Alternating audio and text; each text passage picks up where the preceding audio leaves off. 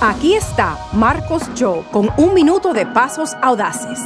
Cuando usas tu don, es como darle oxígeno a tu fe y hace que tu fe esté más al rojo vivo. Las personas que no usan su don, las personas que descuidan su don, empiezan a quitarle oxígeno a la fe que tienen. Puedo garantizarte que si quedas al margen por mucho tiempo sin esforzarte y usar tu don y dejar que Dios te use, comenzarás a descender a la apatía. Nuestra fe necesita oxígeno. Estamos más ardientes cuando estamos viviendo en misión con Jesús y nos lanzamos a usar nuestros dones que Dios nos ha llamado a usar. Así que te animo, usa tu don.